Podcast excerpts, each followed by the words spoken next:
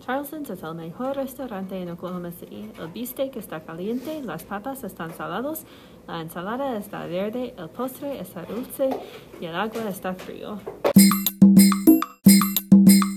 Out. But you start your recording, blah blah blah, etc. etc. I think mine was 13 seconds long when I actually recorded it.